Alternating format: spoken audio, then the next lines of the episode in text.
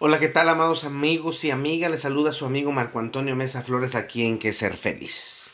Hoy vamos a hablar de un tema muy interesante y sobre todo muy vivido por muchísimas personas del mundo.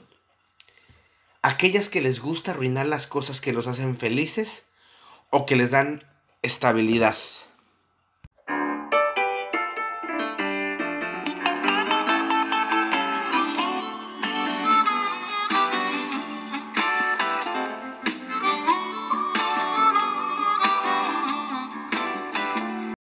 A este tipo de personas? No son las que les gusta la mierda en tacos, no. Estos son peores que los otros. A ese tipo de personajes les interesa mucho arruinarse la vida. Es decir, si todo está bien, buscan por cualquier medio estar de la chingada. Porque porque eso para ellos es vivir. Eso para ellos es sentirse bien. Son personas o personajes que andan eh, soltando veneno a diestra y siniestra y después se ponen la coraza de víctimas y lloran por los pasillos y no reconocerán que ellos o ellas causaron todo el desmadre que hay en ese momento en su vida. Porque ellos o ellas son tan buenos, son tan lindos, son tan maravillosos, que los otros les quieren hacer siempre daño. Pero la realidad es que ellos tienen que arruinar las cosas aún y que todo estaba bien. Es más, el otro día vi en Facebook un letrerito interesante que decía, amor, quiero que entiendas que te amo y que mi situación contigo es muy clara, me encantas. Y ella responde, ¿quién es Clara? Y bueno, para que no se sientan las mujeres o, o no crean que las estoy culpando, hay otro ejemplo. Un ejemplo como, amor, yo te amo. No tengo miedo de presentarte a mis amigos. Ah, tienes amigos. ¿Se dan cuenta la jodidencia de ambas posturas, de ambos personajes? No pueden disfrutarlos te amo, porque tienen que encontrar, tienen que buscar o tienen que indagar algo que para ellos esté mal. Ven algo mal, sienten algo mal, les suena algo mal, debe tener algo malo, no merecen ser amados y por eso arruinan todo lo que está pasando en el momento en que está pasando. ¿Conocen gente así? Personas que necesitan estropear sus cosas para sentirse plenos y libres y llenos. Y después se preguntan, ¿por qué me pasan estas cosas a mí? ¿Qué hice mal en mis relaciones? Y no solo hablo de las relaciones eróticas o de pareja, sino en las filiales, las amistosas, o hasta en los familiares. Y es más, hasta en las agapales, si le puedo llamar así, en las que nosotros estamos con un animal, con un árbol, con una flor, donde no la riego, en donde eh, eh, no la alimento y luego muere. ¿Y por qué moriría? No, hombre, eso está muy mal. Tú dijeras, bueno, es que Marco, entienden, tiene un IQ o un coeficiente intelectual arriba de 180. Pues es entendible. Casi todos ellos no tienen filtros. Su coeficiente emocional hacia ellos es casi siempre muy alto y hacia los demás es muy nulo. Salvo que se enamoren de alguien, se vuelven idiotas, pero en general son casi nulos eh, eh, eh, los casos afectivos o las cosas afectivas que ellos hacen. Difícilmente abrazan y cuando abrazan, consideran que a esa persona que están abrazando es alguien importante, ¿sí? Así que las relaciones interpersonales, pues no las ven con mucha importancia y por tanto ellos no arruinan nada, solo dicen lo que piensan y no entienden por qué los otros se sienten mal, debido a que el contrato social de este tipo de genios es por lo regular casi nulo, ¿sí? Pero un único normal, un coeficiente emocional, intelectual, eh, eh, digo, un coeficiente intelectual debajo de 139. Y aparte jodido del coeficiente emocional que es bajo, nulo. Entonces, ¿tú crees que, que tiene que estropearse la vida? Esta gente cree que no merece ser feliz. Mucho menos merecen disfrutar la vida. se deben castigar de alguna u otra manera porque es importante arruinar las cosas que ellos viven. Y otra vez repito, no merecen. Ellos no merecen ser felices. Es su forma de pensar. ¿Por qué? Porque nos gusta arruinarnos las cosas. Muy simple. Tenemos pensamientos de perdedores, de pobres, de tontos y de no puedo. Y no está ah, mal tener un pensamiento de triunfador, de rico, de inteligente, de claro que puedo hacerlo. No está mal. Al contrario, nos venden esa píldora de no seas tan eh, soberbio, sé más humilde. Que nada tiene que ver con la pinche humildad. La verdad. Y se puede escuchar muy extraño esto. Pero no se trata de tener pensamientos positivistas baratos o de la psicología chafa positiva que creen que sirve de algo. No, no hablo de la psicología positiva científica, sino hablo de la, eh, la, la psicología positiva populachona que se inventó en las calles. Porque la psicología positiva, si tú la, la, escuchas la definición de Sherman, que es uno de los más grandes precursores de la psicología positiva, él dice que la psicología positiva es el estudio científico de las experiencias positivas, los rasgos individuales positivos, las instituciones que facilitan el desarrollo de estos pensamientos y los programas que ayudan a mejorar la calidad de vida de los individuos mientras previenen o reducen la incidencia de la psicopatología. Si tú te das cuenta, habla de un trabajo exhaustivo de investigación y de algo ontológico, es decir, completo, por aquello de las instituciones y los programas, y no un mero, tú puedes, tú eres fuerte, sí se puede.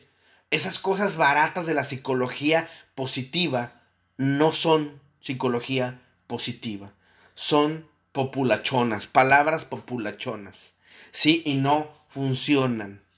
Es bueno aplaudir a la gente, sí, pero lo mejor es ponerlos en una realidad. Si Paul Tillich decía eso, ¿no?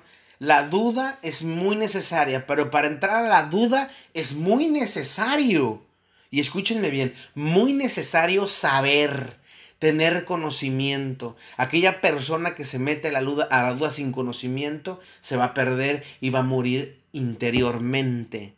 ¿Por qué? Porque no tiene conocimiento. No es así como que, ay, pues es que, pues yo sí sé. No, no es así. A este tipo de gente que le gusta arruinarse las cosas siempre va a buscar algo para joderse. ¿Por qué nos gusta arruinarnos las cosas? Bien simple. Vivimos en un papel perdón, vivimos en un, en un mundo en donde el papel de víctima es lo mejor porque está lleno, este mundo está lleno de curitas y de paños de lágrimas. Sí, estamos hartos muchos de nosotros de tener que lidiar con ese tipo de victimistas. De gente que nunca tiene la culpa de nada. Pero si tú analizas, ellos son los peores el asunto. ¿Has escuchado a aquellas personas que les pides tiempo y espacio y siempre tienen algo que responder para eso. O lo peor, no te dan lo que, lo que tú pides. ¿Sí? Y se meten en tu tiempo y en tu espacio. ¿Sí? Tú les dices, que mira, eh, hoy no puedo este, atenderte, pero te atiendo mañana. ¿Qué te parece? No. No, me tienes que atender hoy. No, no puedo. Lo siento. Cuelgas, ¿no? Y a los media hora, una hora lo tienes aquí. Lo tienes aquí tocándote la puerta porque no le interesa lo que tú piensas. Ese tipo de gente le gusta arruinar las buenas relaciones, los buenos momentos. Y después contestan con cosas en las que ellos se van a victimizar. Porque uno no las entiende. Esas que siempre eh, lloran por nada. Ah, pero eso sí, necesitan ser escuchados. Necesitan ser escuchadas. Esas son personas que les gusta arruinar las cosas. Y es que el autosaboteo es un estilo de vida. Porque estas personas se ponen trabas, límites y complicaciones para ser felices. Ellos y le ponen complicaciones a su entorno. Y es que sabotearse es genial. Para muchos de ellos creen que ellos no merecen lo que se supone sí merecen. No merecen ser felices y por eso se sabotean eh, sus cosas que los hacen sentirse bien. No merecen estar alegres y se sabotean. No merecen una relación y la sabotean. Es más, conocí a un paciente que acababa de tener una relación pero llevan a terminar. Y le dije, ¿cómo? ¿Sí? O sea, empezamos a apenas ayer, Marco, pero pues vamos a terminar. Siempre pasa lo mismo. O sea, no manches, todavía no has recorrido ni dos días y ya terminaste la relación. ¡Qué gacho! Y es que viven con la idea de no me lo merezco. O la idea de no voy a poder. O aquella idea de esto no es para mí. Ideas absurdas. Ideas que ellos se van metiendo día a día. Y que creen que tienen la razón. Ideas que los hacen sentirse tontos, inútiles. La idea es joderse hasta las coyunturas y no ser feliz. Pues no merecen ese tipo de cosas. Te voy a decir algunas de estas, algunas de las cosas que estos personajes tienen y usan para arruinar las cosas, valga la expresión, para arruinar los sucesos y las cosas que los, vayan, los pueden hacer crecer o ser felices. Uno, negarse, les gusta a ellos negarse que tienen necesidades. Ese tipo de personas les gusta no darse lo que merecen y que, sin lugar a dudas, lo han trabajado por años. Siguen con aquellas ideas, eh, no lo quiero, no me interesa, no es para mí, etc. Ideas que los invaden para no arriesgarse y así no entrar en un fracaso que los pueda dañar. Sin embargo, son expertos en eso, pero ellos creen que no lo merecen. Entonces, desde un principio les, gusta arruinar las cosas. Recuerdo un paciente o, un cliente consultante que me decía eh, lo que les decía, mi relación va, al fracaso, Marco. ¿Y cómo va a ser eso? ¿Por qué va a ser eso? ¿Cuándo va a suceder eso? Y no supo decirme ni el por qué ni el cuándo. Solamente se, eh, se limitaba a decir, es que lo siento. Es que no me pueden amar. Nadie ama así. Y es que, y es que. Pero nunca hubo un porqué real. Solo eh, muchos esques imaginarios. Le gustaba arruinarse las cosas. Y como decía, todavía no tenía la burra eh, y ya le estaba haciendo panda. No. Número dos, ese tipo de personas no son constantes. Una de las causas más vistas en personas que les gusta arruinar las cosas es la falta de constancia ellos no lo saben, ¿sí? O no quieren darse cuenta al 100% de las cosas. ¿Para qué? Al final todo va a salir mal. Es una cosa muy tonta. Porque he sabido que la constancia te hace diestro en algo. Y con ello puedes hacer cosas increíbles. Conocí una persona que eh, puso un restaurante, a los seis meses nos hizo rico y buscó la manera de venirse a la quiebra y después decir, que pues pobrecito de él, ¿no? Se victimizó y se causó un daño, no solamente económico, sino psicológico. Número tres, este tipo de personas procrastinan. Procrastinar es dejar todo para después. Y eso es muy malo. Y es hasta tóxico. Pues postergarse las cosas no me hace disciplinado y por ende constante. Además, inconscientemente me hace eh, eh, incapaz, si le podemos llamar así, de realizar las tareas que se supone, se supone, sé hacer. Entonces procrastino para así no hacer lo que sé hacer y poder eh, decir, es que esto no iba a funcionar y vuelvo a arruinar mis cosas. Número cuatro, ponen muchas excusas. Otra de las causas o de los pretextos de aquellas personas que les gusta arruinar todo son las excusas. Pues es bien fácil para ir decir alguna tontería eh, que no los haga crecer. ¿Sí? ¿Por qué? Pues porque es más fácil. Yo pongo una excusa, no crezco y luego pues me quejo.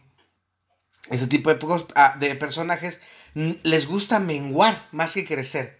Y así ven todas las situaciones como una excusa. Válgales la, redundancia, la rebusnancia. Llegué tarde porque había mucho tráfico y porque no saliste más temprano. Porque se ponchó una llanta y porque se ponchó una llanta. Porque estaba abajo, o sea, buscarán siempre una excusa para poder echar a perder las cosas que ellos tienen. 5. Estima baja. Otra de las causas es la autoestima. Muchos de ellos no creen que merecen ser felices porque no lo valen. Ya en uno de mis podcasts, no sé en cuál de ellos, eh, hablo sobre la autoestima. Chequenlo. Y hasta hoy ejercicios para poder incrementar tu autoestima. Ese tipo de personas creen que no son lo suficientemente buenos para hacerlo. Entonces se lastiman haciendo que aquellos que les gusta o que los hace felices sea una pesadilla. Y de ahí que les guste hacer que lo que aman les salga mal. ¿Por qué? Porque es más fácil tener una autoestima baja. Sí, porque pues pobrecito de él, otra vez la victimización. Número 6. Me gusta competir. Ese tipo de personas tiene la tendencia de que le gusta competir contra los demás. Si tienen pareja contra su pareja y si es con sus amigos, con sus amigos. Es algo que les enseñaron o nos enseñaron a todos en la escuela básica. De ahí que la fila de los aplicados y los burros. Y al mismo tiempo nos dijeron inconscientemente que no debemos ser parte del grupo de los burros, sino que debemos ser aplicados. ¿Por qué? Porque eso nos va a traer mejores cosas. Sin embargo, el hecho de ser los aplicados no, no nos da mejores ideas, mucho menos mejores relaciones interpersonales y mucho menos mejores sueldos. No es cierto. No sé de dónde sacamos eso. Pero a ese tipo de personas que les gusta mucho competir tienden mucho a pensar que la competencia es buena. Y la competencia nunca va a ser hacia el otro. La competencia siempre tiene que ser hacia mí. Yo debo de crecer. Nadie va a ser como yo, pero yo tampoco puedo ser como nadie. Todos y cada uno de nosotros servimos para algo, hasta para mal ejemplo. Pero ese tipo de personas que les gusta arruinar todo, les gusta competir. Y como se sienten competitivos cuando se dan cuenta de que el otro es a lo mejor más grande o más poderoso o no sé cómo llamarlo, ¿sí? Y el otro sabe más o puede más o es más fuerte y entonces este nuevo, eh, ¿cómo decirlo?, eh, compañero de camino busca la manera de arruinar todo lo que se ha creado, aunque sea una amistad, aunque sea, aunque sea una relación, porque el otro no puede ser mejor que yo. Así de fácil y así de aberrante puede ser. Número 7. Los compromisos no me importan. Todas las personas se plantean compromisos, ya sean amorosos, fraternales, familiares, agapales. Sin embargo, el romper uno de ellos puede hacer que las cosas se vuelvan infernales. Y cuando no se hacen las cosas como uno quiere, entonces a estos personajes les gusta arruinar las buenas cosas de su vida. Sí, les da por el chantaje emocional involuntario, por la desconfianza y hasta por el temor de abrirse al otro por la relación o por más bien por la reacción que el otro pueda tener. ¿Sí? Este tipo de personajes no les gusta comprometerse, sin embargo buscan que el otro se comprometa sea pareja, sea familia, sea amigo, buscan que el otro tenga un compromiso hacia ellos, pero a ellos no les gusta comprometerse. ¿Por qué? Porque comprometerse implica estar ligados y ellos no quieren estar ligados, quieren ser libres, pero no quieren que el otro sea libre. Número 8.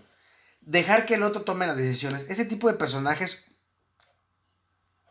es ah, ¿cómo decirlo? A veces es ganas de acercarlo. Eh, lo escucho mucho en el consultorio. Y es que una de las personas no toma o no quiere tomar los riesgos de las decisiones. Mamá, papá, hermanos, pareja, ah, eh, eh, novia, este, amigos. es el que, pues como todos vean, ¿no? Y dicen, es que me deja la responsabilidad de todo a mí. Y cuando sale mal, me dice, te dije que no hiciéramos eso. O, mmm, tú y tus decisiones, tú y tus ideas. Y luego le digo, es que me dejaste decidirlo a mí y, responde, porque pensé que podrías hacerlo. Y vuelve a pasar una y otra y otra vez. Y él o ella, cuando le pregunto, ¿decides tú? ¿O decidamos los dos? Me dice, no, decídelo tú. Lo que tú decidas está bien. Y pasa lo mismo, Marco. Parece que esto es algo X, pero con el tiempo esto se vuelve eh, una costumbre y comienza, el que toma las decisiones comienza a tomar las decisiones sobre cualquier situación y que posiblemente algún día el par, el que no las toma, lo hubiese sabido saber y entonces vienen los caos. Y es que a él, al que no tomaba decisiones, ahora sí le molesta. Le gusta arruinar las cosas y por eso lo hace. Inconscientemente si tú quieres, pero le gusta. Y hay que ponerlo en su lugar.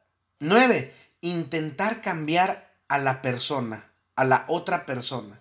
Es un error garrafal. Cuando nos enamoramos vemos al otro perfecto. Sin embargo, cuando empiezan a verse las imperfecciones, eh, las comenzamos a señalar y decimos, si me amas tienes que dejar de hacer X, oye, oye, o, ay amor, es que esto no me gusta de ti, si lo cambiaras, y eso es absurdo, porque el amor es la completa libertad del otro. Es más, comercial, lean mi libro, mi nuevo libro, El amor es una mierda. Aparte que es adictivo, es genial y les va a enseñar científicamente el porqué de las cosas del amor y lo que no es el amor. Y esto no es amor. Si tú le pides a tu pareja que cambie algo, ¿sí? manipulándolo a través del amor, no es amor. Muchas de las personas creen que sacrificarse un cambio por amor va a funcionar. Eso es una gran mentira, porque al principio funciona, pero como es sacrificio por amor, a la larga es una soga al cuello, porque no lo hacemos por, amor, lo hacemos por idiotez. Intentarme cambiar para agradar al otro a la larga nos roba la esencia. Y hacerlo para mantener la relación al 100% es todavía peor. La gente cambia porque le da la gana, no porque así gana algo. Porque cuando gane eso, cuando obtenga aquello que, esa recompensa que estaba buscando, va a regresar al mismo lugar en donde estaba a gusto. ¿Sí? Ahora, si es el par el que pide el cambio de X o Y, al principio no puede verse muy agresivo, pero en realidad es una agresión fuerte. Porque te ve como una propiedad, como un trapo, como una pareja, digo, como una mascota. Y no como una pareja, como un par de iguales. Sí, no. Amar es una decisión en donde se acepta al otro tal y como es y no como yo quiero que sea. ¿Sí? Ahora, número 10. Hablan sobre sus planes y los tuyos o los nuestros. No importan.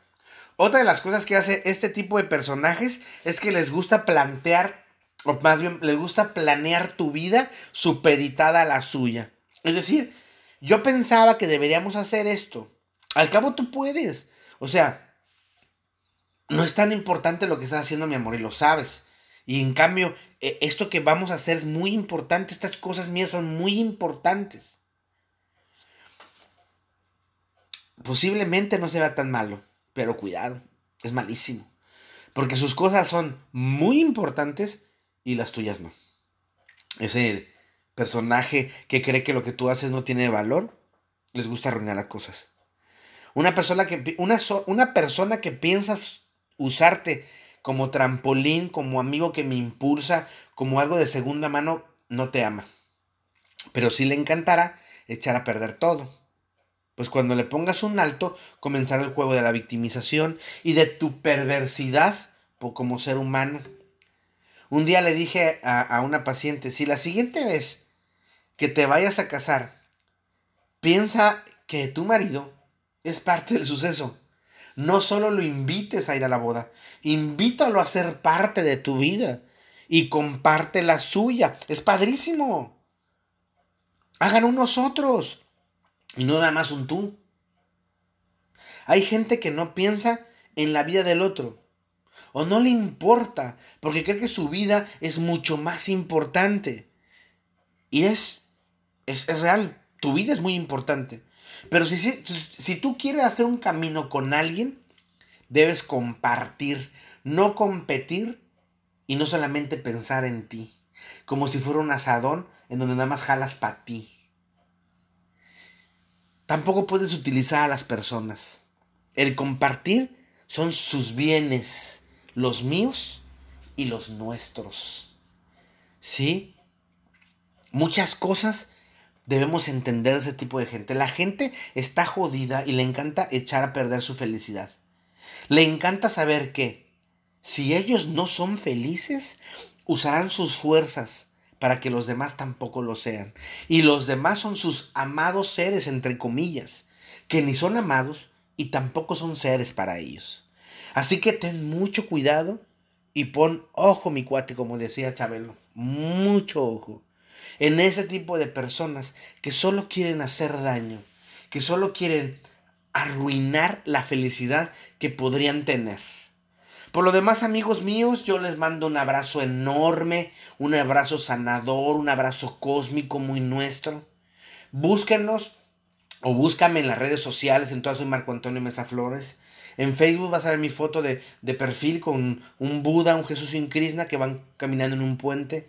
Y la foto de atrás tiene un letrero de advertencia. Bueno, ahorita no. Ahorita tiene un letrero de un gran amigo mío que falleció hace casi un mes. Un gran eh, pintor urbano que creo que lo cité en uno de los podcasts, eh, Cuas. Eh, Víctor Tolentino, Cuas. Es, y él eh, tengo yo en honor me siento honrado de tener eso en, mi muro de, de, Facebook que es el letrero que hicieron homenaje a él. Entonces vas a encontrar un letrero de una pintura donde hay un rostro de una persona que es Víctor Cuas. En Instagram y en Twitter vas a encontrar mi foto con una camisa azul de Canash y eh, los logos de Canash en mi lado izquierdo y mi arete en mi lado izquierdo. O me pueden buscar en mi página www.marcoamesaflores.com. Ahí está el blog de Pregúntale a Marco y ahí viene mi correo también. Y bueno, mi correo reverendo-cty arroba. Y si son de las personas que les gusta mucho leer, bueno, tengo una columna que sale cada semana en primera vuelta a Tamaulipas. Y la columna se llama Camina conmigo, que está en la sección de opinión.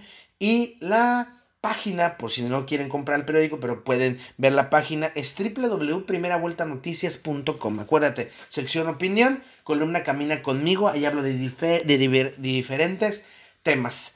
Y recuerda, amado, amigo, amada, amiga, mi voz irá contigo. Te mando un abrazo cósmico y aléjate de aquellas personas que todo, que todo le gusta arruinar cualquier cosa que los haga ser felices. Les mando un gran, gran abrazo cósmico.